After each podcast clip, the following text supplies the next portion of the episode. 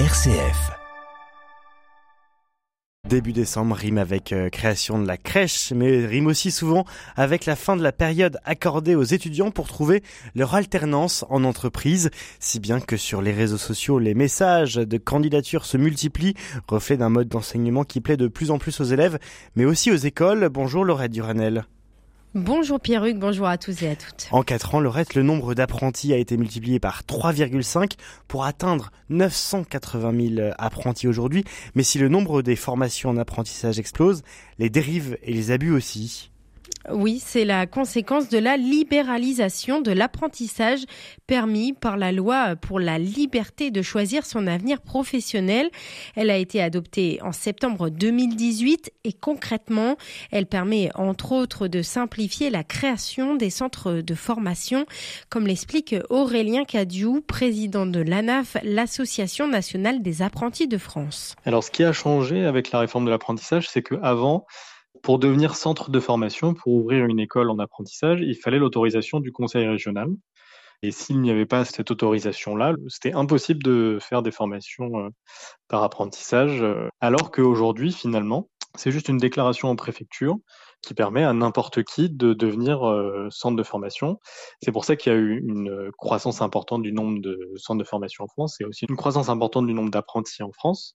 Bah voilà, on a effectivement un certain nombre d'acteurs qui sont moins bienveillants, qui tirent en fait uniquement les aspects positifs de ce mode de formation, qui laissent de côté les aspects un peu moins un peu moins pratique de l'apprentissage, euh, contrairement aux CFA historiques qui ont toujours euh, assuré euh, et pris en charge l'ensemble de leur mission en fait.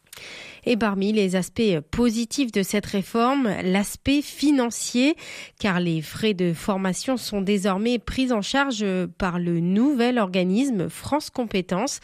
Il est chargé de collecter les contributions des entreprises et la taxe d'apprentissage pour ensuite la reverser aux établissements de formation.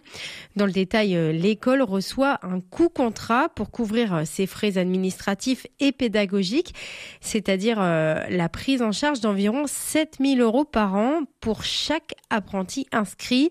Imaginez donc les revenus que cela peut représenter pour une école avec plusieurs dizaines, voire centaines d'étudiants. Et Laurette, euh, malgré cette aide financière conséquente pour les écoles, certains, certaines n'hésitent pas à facturer davantage aux étudiants.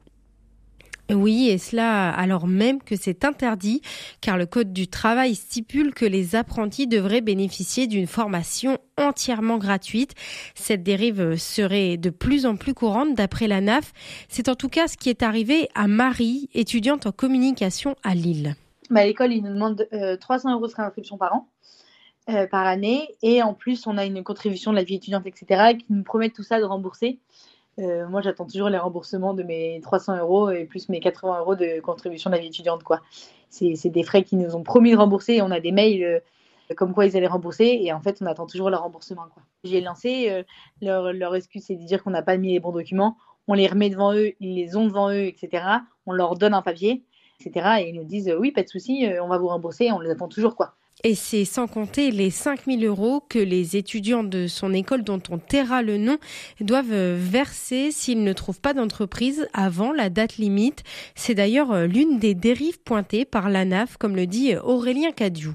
C'est justement ce qui est abusif, c'est la pratique qu'elles ont, c'est que justement, elles s'assurent en faisant ça d'avoir dans tous les cas un financement, soit de la part du jeune ou de sa famille s'il ne trouve pas d'entreprise, soit d'avoir un financement à travers l'entreprise si jamais le jeune trouve une entreprise et devient apprenti. Donc en fait, pour l'école, ça a peu de différence, alors que normalement, un centre de formation traditionnel et bienveillant, on dira, s'il accepte un jeune qui n'a pas encore d'entreprise à la rentrée, le jeune a trois mois pour trouver une entreprise. Et si au bout des trois mois, ce prétendant à l'apprentissage n'a pas trouvé d'entreprise, il doit forcément quitter le, centre de formation. Il ne peut pas rester sans entreprise. Mais par contre, il ne doit rien à personne. Le jeune n'a rien à payer. Il n'a aucun engagement. Et le CFA, lui, ne reçoit rien pour les trois mois, puisque finalement, il faut bien qu'il y ait une entreprise pour qu'il y ait un financement. Donc, euh, il y a un manque à gagner quand justement on, on est bienveillant et qu'on suit le code du travail, hein, selon nous. Et par contre, on a d'autres écoles qui euh, font tout pour avoir un financement, quoi qu'il en soit. Mais les abus des écoles ne sont pas que financiers, Laurette. En effet, de nombreux étudiants déplorent un manque d'accompagnement, notamment pour trouver une entreprise, comme le raconte Marie. Euh, par l'école, j'avais eu zéro aide. Enfin, ils nous ont envoyé des propositions euh, deux jours avant la deadline qui était le 1er décembre, parce que sinon après on devait payer l'école. Et moi, avec du réseau, j'avais trouvé. Mais sinon, euh, l'école n'avait pas du tout aidé. En fait, euh, pour la plupart des gens qui m'entourent et de mon expérience personnelle, sans réseau, c'est compliqué. Et l'école, moins, moins ils nous aident, mieux ils se portent. Parce qu'en fait, euh, ils donnent une communication comme quoi ils nous aident, mais sur place, dans le réel, ils ne nous apportent pas d'aide. Acculée par le travail dans son entreprise et contrainte de louper de nombreuses heures de cours pour celle-ci, Marie a finalement décidé de démissionner et a une nouvelle fois fait l'expérience du manque de soutien de son école. J'ai senti beaucoup d'injustice de me dire, mais en fait, j'arrive à la démission alors qu'en fait, euh, s'il m'avait soutenu, j'aurais pu trouver une alternance de suite et donc euh, avoir un transfert de suite.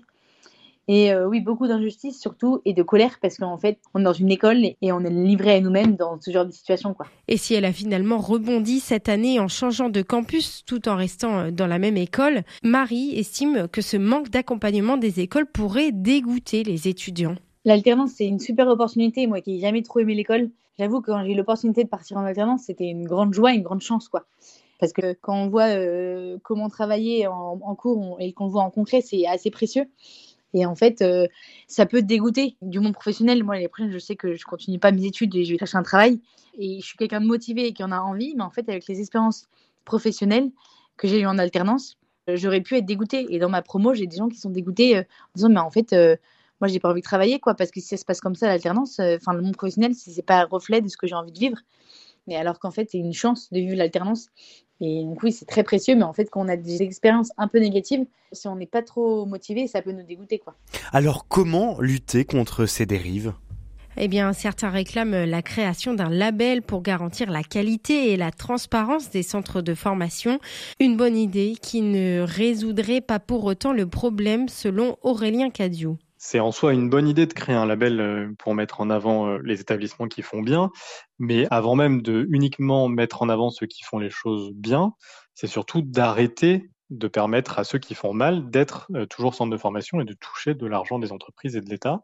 Donc on est plutôt pour un renforcement des contrôles et un renforcement de cette certification Calliope qui est obligatoire pour qu'elle vérifie justement que les CFA fassent ce qu'il leur est demandé et n'ait pas de pratiques abusives finalement, puisqu'en fait, euh, les pratiques abusives elles n'ont pas lieu d'être.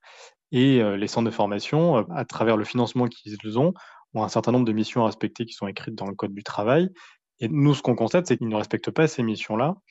Donc en fait, avant d'aller mettre en avant euh, ce qui pourrait être fait effectivement dans un deuxième temps, parce qu'on peut toujours faire mieux, ça serait déjà d'arrêter de, de, permettre à ces écoles et centres de formation qui ont des pratiques abusives de dispenser de la formation et de recevoir de l'argent. Depuis plusieurs mois, son association, la NAF, réclame la mise en place d'un groupe de travail avec les professionnels du secteur pour que les pratiques abusives des écoles et des centres de formation cessent.